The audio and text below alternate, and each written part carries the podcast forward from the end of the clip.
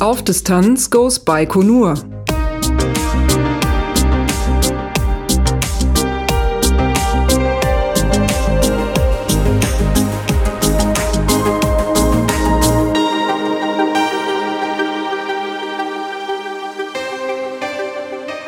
Hallo und willkommen bei Auf Distanz Goes Baikonur. Es ist der 22. Dezember 2018 und wir sitzen schon wieder mal im Konferenzraum der Bewuta IT in Köln. Wir, das sind Pablo Bayen. Hallo Pablo. Hallo Lars. Der Peter Kohl. Hi Peter. Hallo Lars. Ja, und ich bin Lars Naber vom Podcast Auf Distanz. Und äh, wir haben doch wieder ein paar Erlebnisse gehabt, über die wir hier heute berichten äh, möchten. Wir müssen uns allerdings, wenn man so auf die Uhr guckt, leider heute ein bisschen ranhalten. Das wird eine recht überschaubare Episode. Ja, drum starten wir ziemlich unmittelbar mal durch mit dem, was so in der Zwischenzeit passiert ist. Ich habe eine E-Mail bekommen. Wir sind nominiert für den Podcastpreis des Podcastvereins. Nominiert heißt, eine Hörerin, ein Hörer oder mehrere, das weiß ich nicht, haben unseren Podcast für preiswürdig erachtet und den eben für diesen Preis vorgeschlagen. Es ist ein Publikumspreis und an der Stelle ist man dann im Prinzip nominiert, wenn man vorgeschlagen wurde. Und dafür wollte ich einfach mal vielen Dank sagen, dass ihr uns würdig erachtet und wenn ihr dafür abstimmen möchtet, findet ihr in den Show Notes zu dieser Episode einen Link. Äh, in der Kategorie Bildung sind wir aufgelistet und da kann man dann abstimmen. Also nochmal vielen Dank dafür. Danke. Dann gibt es noch was Neues von Peter. Nämlich, äh, wir hatten ja schon mal angedeutet, dass Peter gewisse Ambitionen hat. Und wie sieht's damit aus? Erzähl mal. Ja, also es gibt ja schon eine Weile die Idee, äh, im Kopf auch einen eigenen Podcast zu machen, nachdem das hier so viel Spaß gemacht hat und äh, viel Freude gebracht hat und ich auch völlig überrascht war von den ganzen Reaktionen, die es so gab. Ähm, ich bin von Hause aus Biologe Biologen wird gerne mal gesagt, äh, was willst du denn damit mal machen? Und äh, die Antwort fällt den Leuten, die das studieren, nicht immer ganz leicht. Und deswegen äh, werde ich den Botenstoff machen, den Biologie-Berufe-Podcast. Den Twitter-Account dazu gibt es schon, äh, Botenstoff-Pod. Und ich hoffe, um Weihnachten herum, dass die Nullnummer auch online geht. Aufgenommen ist sie schon, die Post-Production braucht noch ein bisschen, aber bald ist es dann hoffentlich soweit und soll dann gelegentlich erscheinen. Was äh, machst du in der Nullnummer schon? Worum geht's da? Äh, die Nullnummer habe ich aufgenommen mit einem äh, sehr guten Freund aus dem Studium, mit Max. Und wir sprechen in der ersten Folge über das Biologiestudium, wie wir das erlebt haben, über Biologie im Allgemeinen und auch Jobsuche und sowas. Und mit Max habe ich dann auch die erste Folge direkt aufgenommen. Und Max ist ein recht klassischer Biologe und arbeitet als ökologischer Gutachter. Oh, und das wird also, was es damit auf sich hat, schon in der Nullnummer beschrieben. Das heißt, die Nullnummer hat direkt einen Bezug darauf, was wirklich kommt. Es ist nicht nur eine 5-Minuten-Vorstellung, sondern schon eine richtige Folge. Äh, genau, eine richtige Folge so um das Studium, Biostudium allgemein und Jobaussichten, Perspektiven und ähnliches. Und dann sollen eben Folgen erscheinen, wo ich dann jeweils mit Leuten spreche, die Bio studiert haben und tatsächlich einen Job gefunden haben. Ah, sehr cool. Und dieses tatsächlich einen Job gefunden haben, das klingt so leicht ironisch. Sind die Chancen da so schlecht oder verrätst du das eben dann im Podcast? Ähm, also es ist schon nicht immer so leicht, wobei ich auch immer den Eindruck hatte, dass, dass vielen Leuten auch einfach die Ideen fehlen. Und da setze ich eigentlich mit dem Podcast an und würde gerne Leuten Ideen geben und sie dazu ermuntern, sich auch rechtzeitig, äh, frühzeitig Gedanken zu machen, was man denn alles mit Bio dann mal so anstellen kann. Es gibt nämlich eine Menge Jobs, die man machen kann. Also es gibt wenige, die nur Biologen machen können, aber es gibt sehr viele, die auch Biologen machen können. Ja, und ich habe ja einen, einen guten Teil der Nullnummer schon hören dürfen und fand die total klasse und bin echt gespannt, wie es weitergeht. Ich auch. Toi, toi, toi. Dann wollen wir noch eben erzählen, äh, der Podcast hat eine Homepage, die äh, natürlich, weil es ein neues Projekt ist, jetzt noch nicht so wahnsinnig viel drauf ist, aber abonnieren kann man schon. Dann ist man direkt von Anfang an mit dabei. Unter www.botenstoff.eu ist die Projektwebseite zu finden und es gibt auch einen Twitter-Account, der da heißt Botenstoff-pod, P-O-D. Ja, hast du noch Ergänzung? Ähm, das wär's für den Moment. Ich freue mich, wenn ein paar Leute da auch mal reinhören und gerne Kommentar Kommentare hinterlassen. Also immer her damit. Alles klar. Ja, das wirkt jetzt heute ungewohnt gehetzt, glaube ich. Das äh, tut, mir, tut mir irgendwie leid, dass wir jetzt so von den Themen so hin und her springen. Es ist nicht ganz so, so flauschig, wie wir uns sonst zusammengesetzt haben. Ähm, aber wir haben tatsächlich nur so ungefähr 35 Minuten übrig. Ne? Mhm. Das ist drum hüpfe ich noch mal eben direkt weiter zum nächsten Thema, ohne dich abwürgen zu wollen. Und zwar gibt's eben eine Kurzzwischenmeldung zum Reisebericht. Das ist so im Projekt Auf Distanz Goes Baikonur so der nächste große Teil, auf den ich hinfiebere. Da läuft schon einiges an Vorbereitungen. Ähm, ich bin auch schon ein bisschen am medialen Produzieren. Es gab noch so einen klitzekleinen Rückschlag für eine Idee, die ich noch hatte. Hoffe, dass sich das noch so ein bisschen findet und auch ein bisschen rettet. Und eine Sache ist zwischendurch passiert, wo ich dann äh, dachte, davon will ich noch ganz kurz eben erzählen. Und zwar hatte jemand gefragt, ob man da noch irgendwie mitmachen kann, also im Reisebericht teilnehmen kann. Äh, ja, das geht. Und zwar der Fairness halber äh, äh, wäre das natürlich dann der gleiche Weg wie für alle anderen auch. Wenn man das Projekt eben nachträglich unterstützt, dann ist man natürlich mit eingeladen, bekommt das Dankeschön-Paket und ist dann eben mit im Boot komplett mit dabei, als wäre man von Anfang an dabei gewesen. Und das hat dieser Mensch dann tatsächlich auch direkt gemacht und da habe ich mich sehr, sehr darüber gefreut. Das eben dazu und dann kommen wir jetzt zur Mission von Alexander Gerst, zur Horizons Mission. Und da ist einiges passiert an Medialem. Ähm, habt ihr da irgendwas mitgekriegt? Äh, ich muss sagen, ich war die letzten Wochen sehr eingespannt und habe tatsächlich vor allem durch euch Dinge mitbekommen. Das, äh, ich mag das eigentlich ganz gerne. Wenn mich ich weiß nicht, vielleicht ist es besonders faul, aber irgendwie von, von Freunden auf dem Laufenden gehalten zu äh, werden. Ich finde, ihr trefft da immer eine gute Auswahl. Ihr seid sehr tief im Thema. Insofern, ja, ich habe so meine, meine persönlichen Boten, ohne das jetzt irgendwie respektierlich zu meinen. Ähm, ich freue mich darüber sehr. Von daher ist es auch für mich heute vor allem, dass ich mich, glaube ich, von euch mal updaten lasse. Ich weiß, dass da die letzten, insbesondere die letzten zwei, drei Tage nochmal ganz viel passiert ist, äh, was ihr sehr hautnah miterlebt habt, wo ich einfach nicht, ich hätte es gerne mitgemacht, ich bin einfach nicht dazu gekommen. Ich musste in der Firma jetzt zum Jahresende, das ist eigentlich immer mit dem letzten Arbeitstag vor Weihnachten endet dann auch das Geschäftsjahr und da ist einfach immer noch wahnsinnig viel zu tun und ähm, mein Baby darf, darf und kann ich da nicht alleine lassen. Insofern habe ich euch den Spaß überlassen und gearbeitet.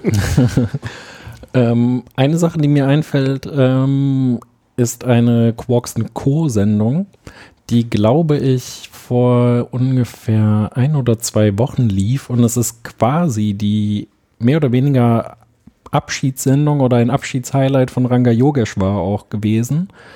Und da ist er in Oberpfaffenhofen und äh, macht auch quasi einen Live-Call mit Alexander Gerst. Und ich glaube, das war sogar eine Doppelfolge. Ähm, ich habe sie leider noch nicht gesehen. Das muss ich selber auch noch nachholen. Aber ich habe mir schon sagen lassen, dass die auch sehr sehenswert wäre. Okay, also ähm, in der Liste der Dinge, auf die ich gestoßen bin, ist die tatsächlich nicht mit drauf, aber das äh, werde ich ergänzen und da kann man das hier auf der Homepage bei auf horizons.aufdistanz.de in den Shownotes zu dieser Episode wird man das dann wiederfinden. Schon eine Weile her, wir hatten es bei Twitter dann auch äh, verteilt, äh, gab es eine Terra X-Doku. Äh, Terra X Aufbruch ins All mit Alexander Gerst. Das ist ein Dreiteiler. Zwei weitere sollten nach Missionsende folgen, steht die ganze Zeit dabei. Das heißt, die werden jetzt irgendwann mal kommen, denn ja, Alexander Gerst ist wieder auf der Erde großer Spoiler, das was gleich noch kommt.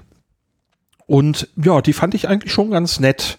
Also Terra X ist mir teilweise so ein bisschen, bisschen plätscherig, ähm, aber ja, es ist Weltraum und es ist die Horizons-Mission, die wir eben so intensiv verfolgt haben und so. Also äh, schön anzusehen und ich bin dann gespannt, wie die zwei weiteren Teile das noch ergänzen werden. Und äh, ich springe direkt weiter. Viel von dem an Material, was in Terra X äh, auf Potenzial drin war, kann man dann erneut sehen in einer recht neuen Doku von Dreisat. Die heißt mit 26 Millionen PS zu neuen Horizonten. Und wie gesagt, man sieht einiges an Bildern wieder, aber insgesamt hat mir die doch ein ganzes Stückchen besser gefallen als äh, die Terra X äh, Doku. Aber äh, das könnte daran liegen, dass äh, beim Schauen dieser Dreisat-Doku ähm, ich die ganze Zeit bekannte Gesichter wieder gesehen habe. Da sind tatsächlich kurze Statements von Leuten drin, die in unserer Reisegruppe mit unterwegs waren, mit denen wir also die ganze Zeit in Baikonur aufeinander gehockt haben. Mhm. Ähm, und und eine Person, deren äh, Ehepartner diesen Podcast auch wohl intensiv verfolgt hat. Ja, ja schön Gruß da. äh, ihr wisst schon, wen wir meinen. Nach Sachsen. genau. Grüße nach Sachsen. Und ähm, ja, also äh, das war für mich natürlich, ich weiß nicht, ob ich das jetzt für mich so äh, trennen kann, aber äh, das war natürlich ein großer Spaß, sich dieses Ding dann anzugucken. Ähm, man sieht also auch einiges an Material aus der GoPro, was äh, die Alexander Gerst an seinem Kühlgerät eben dabei hatte, als er beim Crew Report, wo wir dabei waren, aus der Tür rauskommt. Und wenn man also äh, aus dem Bus die Perspektive aus dem Bus hat, dann sieht man hinten so ganz so ein paar Pixel groß, ein paar dunkle Gestalten und ja, die etwas fülligere davon ganz links bin ich. Also ähm, das ist äh, äh, war ein bisschen Arbeit herauszufinden, welche dieser Figuren ich, aber irgendwann habe ich es rausgehabt. Also unterm Strich, um es zusammenzufassen, Alexander Gerst hat ein Video von dir gedreht, ja? ja, so, so, so, so hoch würde ich es jetzt eben nicht aufhängen wollen. Ja, es gab dann einen Moment in dieser Doku, der mich so ein bisschen ja, geärgert ist äh, zu viel gesagt, aber den ich unglücklich fand. Äh, es wurde kurz das Apollo 1 Unglück angesprochen, also dieser, dieser Test, der stattgefunden hat, der dann nachträglich Apollo 1 genannt worden ist. Ähm, an der Stelle, während man da erzählt, was passiert ist, finde ich also werden sehr unglückliche Bilder dazu gezeigt, die dazu nicht passen. Aber mh, ansonsten fand ich das Ding ziemlich rund und schön. Und äh, es gab auch noch ein Wiedersehen mit Simon und Christian Karasch, ähm, den man ja in der letzten Folge von Auf Distanz Goes Baikonur auch kurz gehört hat. Der hat er erzählt, wie er das im Baikonur erlebt hat. Und äh, zu Simon ist ja inzwischen ähm, nicht nur der Lauf gewesen, Alexander Gerst hat Simon, also diesen Roboter erprobt, sondern inzwischen ist auch die Auf-Distanz-Episode dazu erschienen, wo ich mit Christian Karasch darüber ein relativ langes Interview gemacht habe, ein langes Gespräch geführt habe in der Auf-Distanz-Episode 41. Dann hat das DLR noch ein Video veröffentlicht. Alexander Gerst, Best of seiner Mission Horizons. Das ist bei YouTube erschienen. Auch dazu gibt es natürlich einen Link in den Show Notes. Und dann ist auch ein weiterer Film erschienen, ganz aktuell, ähm, der da heißt Nachricht an meine Enkelkinder. Das ist auf dem YouTube-Kanal der European Space Agency, der ESA, erschienen. Und den hat Alexander Gerst aufgenommen am 25. November 2018 und veröffentlicht wurde der am 19.12. Was ist daran zu sehen?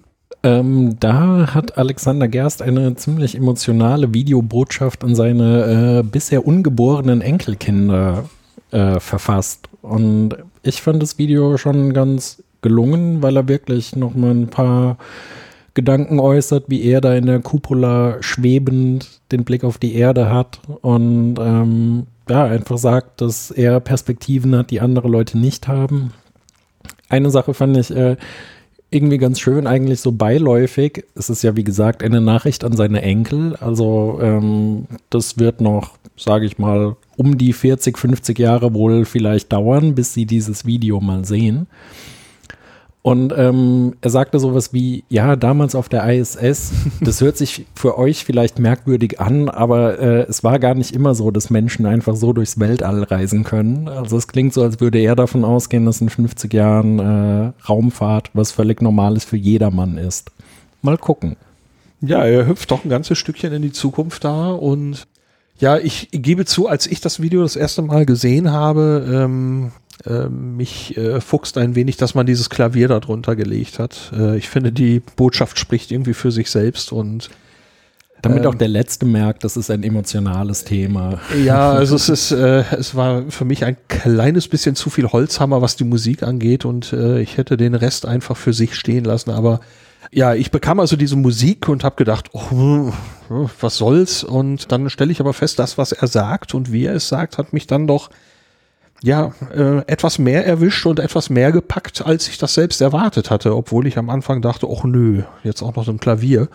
Sollte man sich mal geben, weil da auch Sachen drin sind, die durchaus sehr aktuell zu finden sind an Problemen auf der Welt. Was mir äh, positiv aufgefallen ist, zum Beispiel das Thema Gleichberechtigung. Mhm. Das äh, ist zwar so, er, er zählt mehrere Sachen auf, aber da ist eben Gleichberechtigung äh, durchaus auch ein Thema und wird erwähnt, neben vielen anderen Sachen und das hat mir sehr, sehr gut gefallen. Ja, also ich fand das Video alles in allem, ich finde es durchaus sehenswert, das ist gar keine Frage. Ich finde es tatsächlich emotional ein bisschen zu sehr gepitcht. Es ist so irgendwie, man hat irgendwie alles gewollt. Ähm, ich würde vielleicht dazu neigen, sich entweder das Video ohne Ton anzugucken oder sich den Ton anzuhören mit dem Text. also ich finde, die Bilder sind total toll und ich finde, den, das, was er sagt, macht alles irgendwie Sinn um ehrlich zu sein, da ist jetzt nichts Neues bei, glaube ich. Also sind alles Dinge, die wir uns immer wieder vor Augen halten sollten, keine Frage, aber es ist halt auch nichts Innovatives dabei. Also von daher bin ich so ein bisschen, ich finde die Mischung äh, übertreibt es ein bisschen. Woran ich aber dabei denken musste, ist ein Video, das mir die Tage sehr gut gefallen hat. Es ist äh, reichlich durch die Medien gegangen. Ähm, haben wahrscheinlich viele gesehen. Ähm, ein junges Mädchen, ich glaube von 15 Jahren, Greta Thunberg, ähm, würde ich sie im Deutschen aussprechen, ähm, das, die schwedische die Schwedin, das, die schwedische Variante kriege ich beim besten Willen nicht hin. Ähm, aber ich denke, auch das Video werden wir in den Shownotes ähm, wiederfinden. Und das finde ich einfach rhetorisch tatsächlich die deutlich bessere Ansprache. Also ich finde, sie sich anzuhören, es gibt eine große thematische ähm, Überschneidung. Und ähm, ja, also das ist ein Video, das ich allen ans Herz, also das Gerst-Video, ähm, worum es eigentlich ging, auf jeden Fall angucken. Das äh, Video mit Greta finde ich einfach, weil es rhetorisch ist, so ein richtig richtiger Arschtritt. Mir hat das sehr gut gefallen. Und ich habe in der, obwohl ich dieses Video schon mehrfach erlebt, ähm, erwähnt habe, habe ich immer wieder festgestellt, dass Leute es noch nicht geguckt haben. Space, Explora Space Exploration is the worst.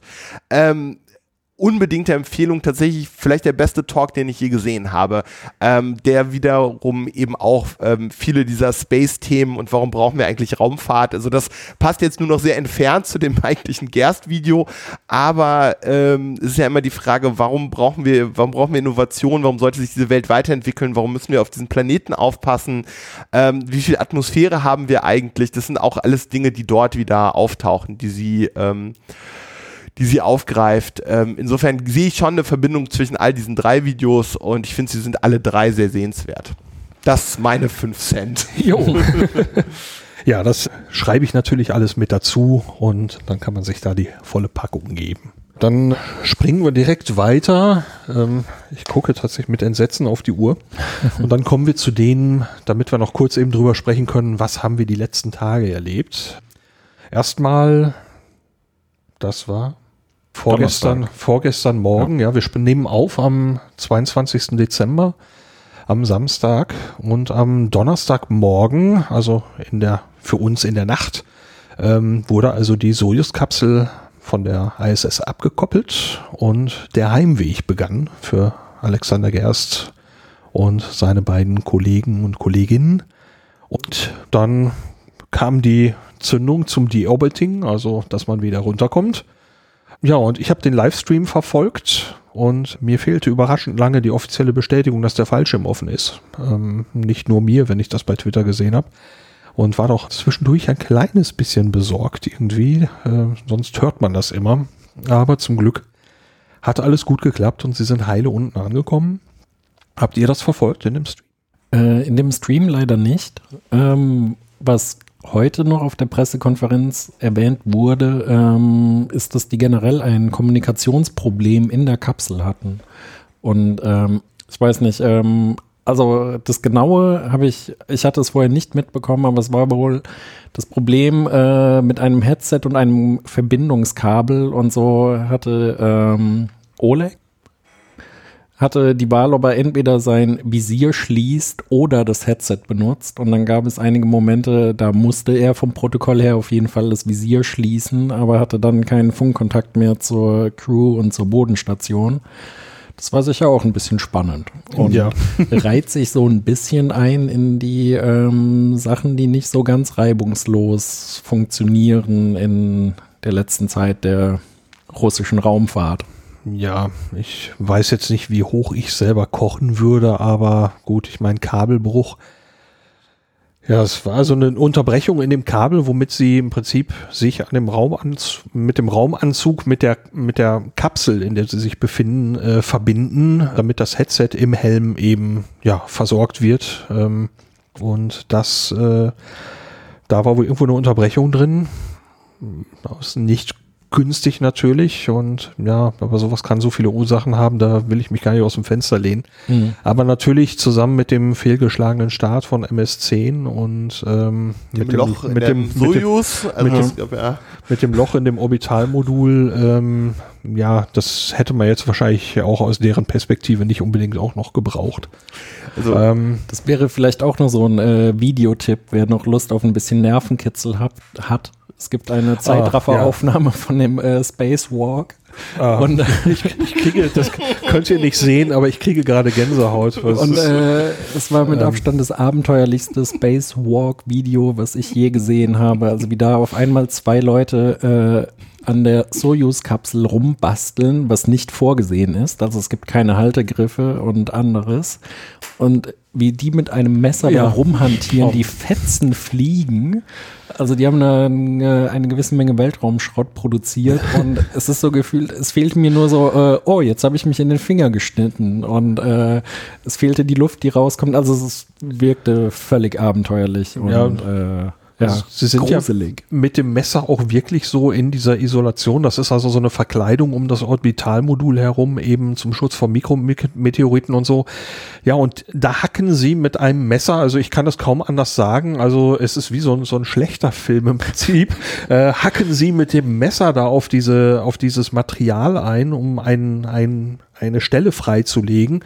Also die Rückseite im Prinzip die Außenseite von diesem Loch und haben dort eben Proben von dem Material genommen und da, äh, das kann man heute schon mal eben sagen, wir waren ja bei der Pressekonferenz, es wurde, wurde auch kurz dort thematisiert, wie denn da der Stand der Dinge ist. Das weiß man noch nicht. Die Proben wurden eben mitgebracht und werden jetzt weiter untersucht und dann wird man hoffentlich irgendwann erfahren, was hat's denn eigentlich auf sich mit diesem Loch?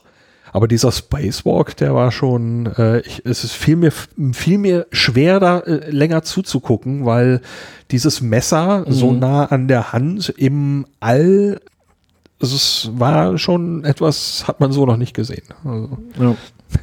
Ich, ich bin ja fasziniert, wie die Russen das machen mit ihrer Technik. Also irgendwie die, äh, ja, auf, auf vielen Ebenen, dass das so irgendwie, ähm, ja, es wir- wirkt sehr alles, also vieles wirkt sehr hands-on. Das passt, finde ich, auf in Baikonur, diese zerfallenen Gebäude und die, die Halle, in der die, die äh, Rakete montiert wird, wo das, äh, wo ein Teil der Halle, die ist das Dach eingestürzt ist und so.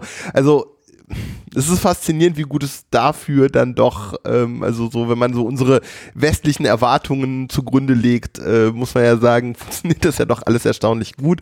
Und diese kleineren, also diese Fehler, die die letzten Monate passiert sind, am Ende ist ja davon zum Glück nicht zu einem frontalen, ähm, irgendwie sind, ähm, es ist nichts, es hatte keine dramat wirklich dramatischen Auswirkungen, es hatte keine fatalen Auswirkungen und ich glaube, das ist dem geschuldet, dass es halt immer noch mal mehr als eine Sicherheitsebene gibt. Es gibt immer noch mal Redundanz, es gibt immer noch Verfahren, um eigentlich in jedem, in jeder Flugphase die, die Crew zu retten.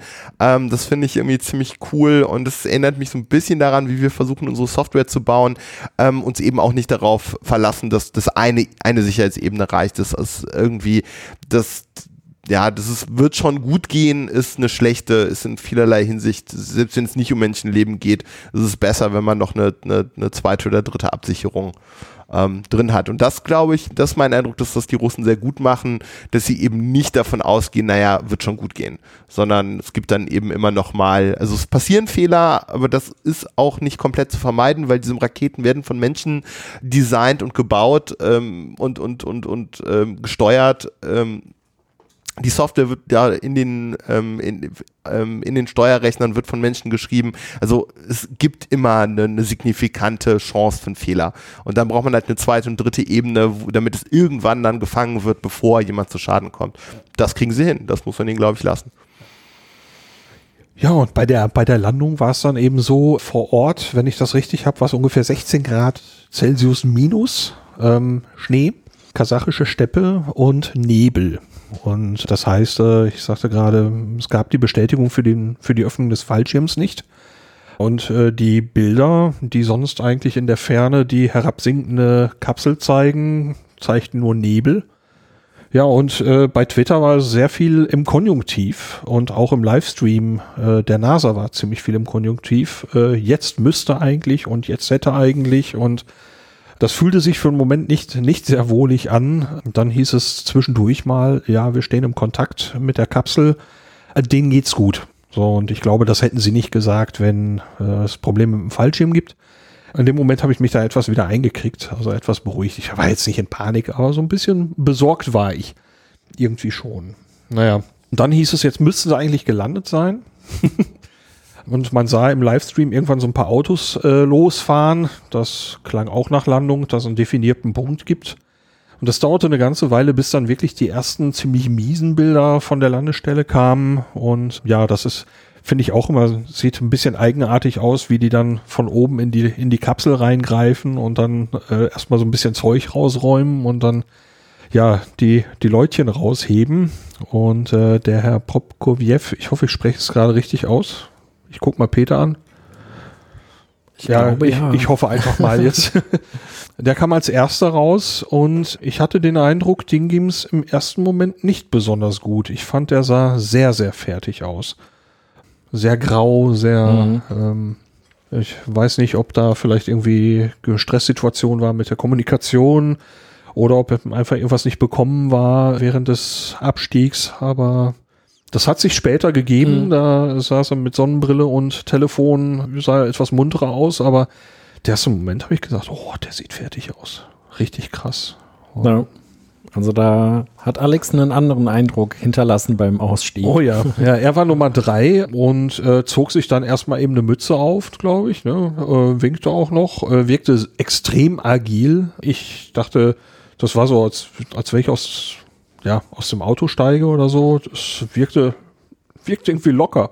Und zwischendurch die Frau Ornan Chancellor, ähm, die wirkte eigentlich auch recht munter, äh, recht locker drauf und grinste in, in die Landschaft. Also es ist ähm, soweit alles gut gelaufen.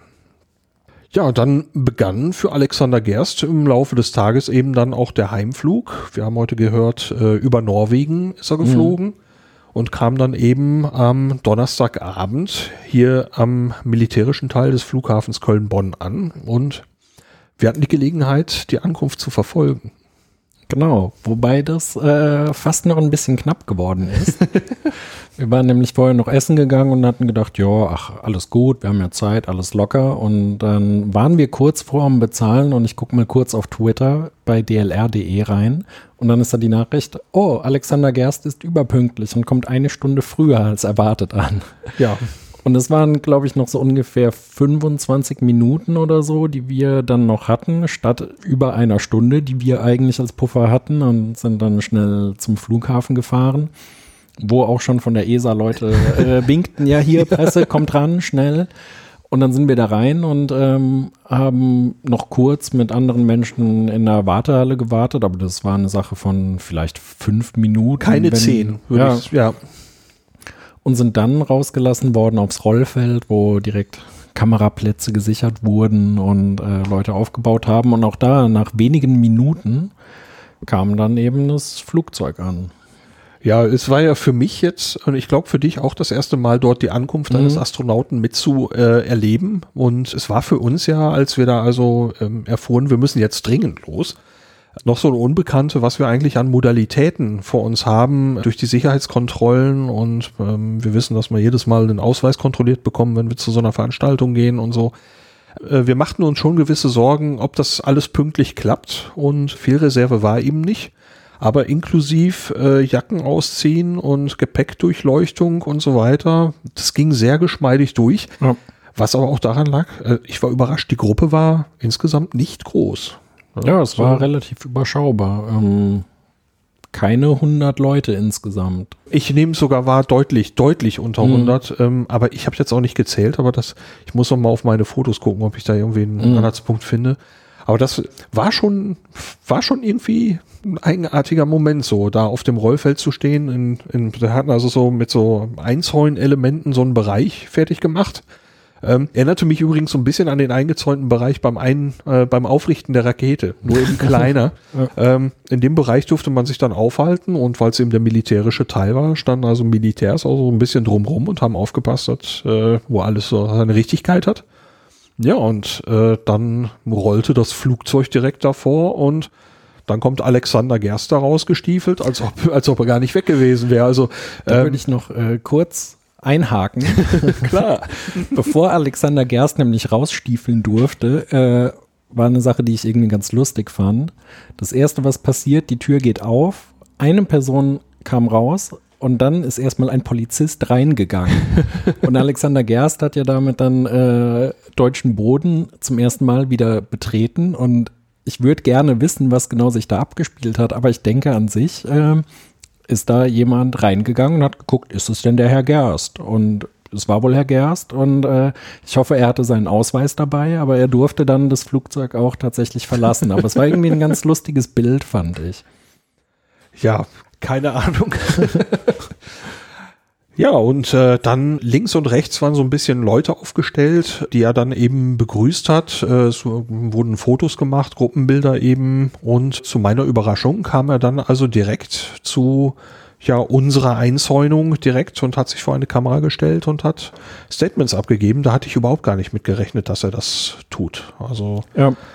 Ähm, Und ich war ähm, sowieso gespannt, wie er denn aus dem Flugzeug rauskommt. Und er kam da die Treppenstufen runter, als wäre nichts gewesen. Äh, ist auf die Leute drauf, drauf zumarschiert. Alles gut. Man hat dann gesehen, ähm, es lief immer jemand hinter ihm und hatte noch so eine äh, Art äh, stützende Hand am Rücken. Also wenn er auf einmal umgekippt wäre, er wäre quasi aufgefangen worden. Aber an sich, ich war äh, ziemlich verblüfft, wie fit dieser Mann eben ausgestiegen ist. Ja, dazu hat er in der Pressekonferenz ja heute, er wurde darauf angesprochen, das ist, ähm, also er wurde in der Pressekonferenz konkret gefragt, wieso wirkt er so fit gegenüber auch äh, einigen Kollegen.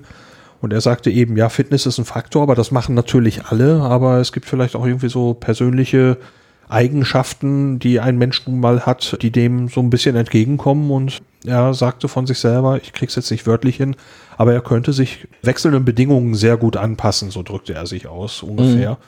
Und er sagte auch noch, ja, ähm, dass er also mit der Muskulatur, er hätte im Prinzip noch Muskelmasse zugenommen an Bord der ISS, aber eben Stützmuskulatur, die wäre eben schwer zu trainieren und die wäre eben so ein bisschen abgebaut und gelegentlich wird das so ein bisschen, bisschen schwankend äh, gehen.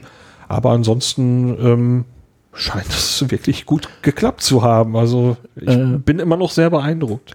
Ich suche da auch mal, ob ich noch das Video finde für die Show Notes. Ein Astronautenkollege, der im Oktober gelandet ist, hat nämlich auch noch ein, Foto, äh, ein Video gepostet mit Gruß an Alex ähm, und meinte, ja, das sieht bei dir ja schon deutlich besser aus als bei mir. Und in diesem Video hatte er die Augen verschlossen und sollte mit verschlossenen Augen dann im Prinzip eine gerade Linie laufen. Und das hat einfach gar nicht funktioniert. Aber da würde ich mal vermuten, dass das beim Alex auch noch nicht so läuft. Aber mal gucken. Ja, das hatte er allerdings auch noch gesagt, dass der Gleichgewichtssinn also auch noch beeinträchtigt sei, Genau, ne? deswegen, Das- solange man sieht, wohin man läuft, geht es wahrscheinlich. Aber wenn der Sinn dann wieder weggenommen wird und man sich von daher auf den Gleichgewichtssinn verlassen müsste, das äh, läuft wahrscheinlich noch nicht so Ja. geschmeidig. Ja. Ähm, wir müssen uns leider tierisch ranhalten. Das äh, ist wirklich sehr schade heute. Ähm, aber wir können ja direkt mal eben zur Pressekonferenz Mhm. springen. Wir sind, ähm, denn äh, eigentlich, er war dann da, wir haben ihn fotografiert und damit war die Veranstaltung ja, er hat sein Statement abgegeben, dann war das ja an Genau. dem Abend eigentlich auch beendet. Wurde begrüßt von Jan Wörner und Pascal Ehrenfreund, der DLR-Vorsitzenden. Und Ja, Genau. das war es so. Der äh, ehemalige Astronaut Thomas Reiter hat ja auch noch einige Statements vor Kameras abgegeben und so. Es fing dann leider auch noch an zu regnen und ja, dann war es dann auch irgendwann vorbei. Also viel mehr hatten wir auch gar nicht erwartet. Eigentlich, also ich habe schon mehr gesehen, als ich erwartet hatte an dem Abend. Ja. Ja, und heute war dann die offizielle Pressekonferenz äh, nach der äh, Zurückkehr ähm, im Europäischen Astronautenzentrum in Köln auf dem Gelände des DLR. Und ja, das war also zum einen eine Einrichtung, die ich noch nie besucht hatte, also das EAC konkret. Und so eine Pressekonferenz nach Rückkehr eines Astronauten habe ich also auch noch nicht gesehen. Zumindest nicht live. Und was mir aufgefallen war zur letzten Pressekonferenz mit Alexander Gerst von seiner vorherigen Version, dass wir sehr viel mehr Fragen zur Wissenschaft hatten und inhaltliche Fragen. Letztes Mal war mehr Fußball, hatte ich das Gefühl. ich weiß nicht, wie du das erinnerst, wie ihr das erinnert. Ähm, Mhm. Ne, da ging es schon um einige wissenschaftliche Themen diesmal. Ja. Und ein paar Fragen, die das äh, Privatleben tangiert haben. Äh, zum Beispiel, ob er alle Weihnachtsgeschenke gekauft hat. Und er meinte, ja, er hat alles, nämlich nichts. Aber er hätte dieses Jahr auch eine ganz gute Ausrede, dass es von ihm keine Geschenke gäbe. ähm, aber er, es wurde möglich gemacht, dass er jetzt die Weihnachtstage mit der Familie verbringen darf, was relativ außergewöhnlich ist, weil die Astronauten normalerweise nach der Landung sofort wieder eingebunden sind in wissenschaftliches und Reha-Programm. Ja, es wurde auch äh, mehrfach betont, dass also die Mission Horizons im Prinzip jetzt ja eben noch nicht zu Ende ist, sondern äh, jetzt noch weiterläuft, eben am Boden. Es finden Auswertungen statt. Äh, Alexander Gerst äh, durchläuft noch etliche Schritte, bevor er im Prinzip damit fertig ist. Ähm, ja, also ich weiß gar nicht genau, was ich zur Pressekonferenz sagen soll. Also die Fragen waren gut. Ich werde auch hier äh, den Stream natürlich noch, den Mitschnitt noch mit verlinken. Dann kann man sich da den Eindruck mal selber geben. Es gab Fragen nach der Zukunft, die noch so ein bisschen ja diffus beantwortet waren. Er ist Teil des Astronautenkorps und steht für weitere Flüge zur Verfügung, aber es gibt natürlich auch noch andere. Ja, es gab äh, Fragen nach der Forschung, was wird so geforscht. Da war dann Beispiel Parkinson'sche Krankheit, dass man eben äh, im All in der Schwerelosigkeit Proteinkristalle züchten kann, was hier in der gleichen Größenordnung eben nicht zu erreichen ist auf der Erde. Ähm, und deswegen ist das eben wichtig, das dort zu können. Und viele, viele weitere Dinge. Also die Wissenschaft und äh, der Zweck der ISS wurde meiner Meinung nach deutlich mehr thematisiert als beim letzten Mal. Ja. Ja, er wurde auch noch angesprochen äh, auf eben das Video für die Enkelkinder, ob er denn, ich glaube, das, die Frage war wirklich, ob er den Vaterfreuden entgegensehe. Mhm. Und äh, ja, er hat erstmal mit Nein geantwortet. Ja. Ne? also, ähm, ich weiß auch nicht, ob man alles so wörtlich nehmen muss, äh, was da so regnet. Ähm, also, ja. Ja.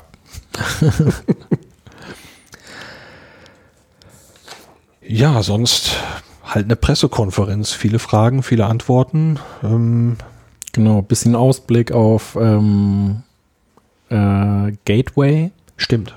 Ähm, also die mögliche nächste große Sache, die die Amerikaner und Europäer gemeinschaftlich angehen möchten, also eine Station im Mondorbit.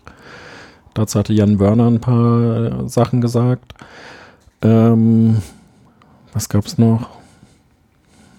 Hm, Ja, ist Luca Parmitano wird der nächste europäische Astronaut sein, der zur ISS fliegt. Ich glaube im März nächsten Jahres, habe ich jetzt im Kopf. Und er wird genauso wie Alexander Gerst auch Kommandant der ISS werden. Also Ah. auch dem wird die Ehre zuteil. Sehr schön. Ja, mir fällt gerade noch so eine Frage ein, äh, ob es etwas gibt, was er bereits vermisst, nachdem äh, er also wieder auf der Erde gelandet ist. Und äh, er sagte also meine Freunde, die noch da oben sind. Allerdings sagte er auch, äh, es wäre eben schön, jetzt durch den Dezember-Nieselregen zu laufen Ja, und den, und den Wald zu riechen. Und Mhm. äh, ja, ich äh, habe mir so, habe mich gefragt, wie das wohl ist, äh, dass eben ein halbes Jahr lang ja diese Dinge gar nicht wahrzunehmen, sondern ein halbes Jahr lang eigentlich quasi immer das Gleiche zu riechen und immer in Ja. gleichen Bedingungen zu leben. Und ich glaube, ich kann es im Ansatz verstehen, aber wirklich begreifen wird man das wahrscheinlich erst, wenn man es mal erlebt hat. Ja. Das ist Ja, mal kurz das Fenster zum Lüften aufmachen. Nee. ist äh, keine Idee da oben. Nee, vor allen Dingen wird wohl auch kein Waldgeruch reinkommen. ähm, ähm, was mir noch aufgefallen ist, also dieser, dieser Raum, den man immer sieht in der Pressekonferenz aus dem Livestream, ich habe diesen Raum ja in diesen, diesen Filmen immer wieder mal gesehen, der ist ein Stückchen kleiner, als ich dachte. Mhm. So, ähm, also die Anzahl der Menschen, die da jetzt so reinpassten, war noch recht überschaubar. Mhm.